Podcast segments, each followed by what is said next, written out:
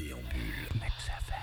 Soyez les bienvenus sur votre radio culture et les trois Charleroi, Mix FM avec euh, votre rendez-vous BD à 7h et à midi. Et aujourd'hui, L'Appel de la forêt, un grand classique de la littérature. Ce roman de Jack London est adapté par Pierre-Emmanuel Dequet aux éditions du Rocher sous le titre Trop blanc. Trop blanc est né d'un loup et d'une chienne louve. C'est donc un animal sauvage. Il vit dans le Grand Nord et doit survivre aux conditions climatiques extrêmes. Mais le danger le plus terrible auquel il doit faire face, c'est la brutalité des hommes, qu'ils soient natifs ou colons. Nous sommes au Canada au tout début du XXe siècle, le Trop-Blanc est né en captivité. Il avait un maître indien et a dû se battre pour occuper une place au milieu des chiens.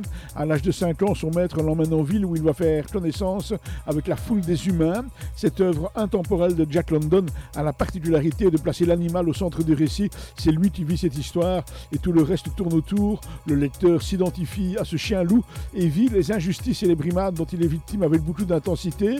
C'est une prouesse littéraire et un grand succès auprès du public sur plusieurs générations. L'adaptation que nous en propose De est fidèle au roman et n'apporte pas un regard différent, si ce n'est l'imagerie fort jolie des magnifiques paysages du Grand Nord.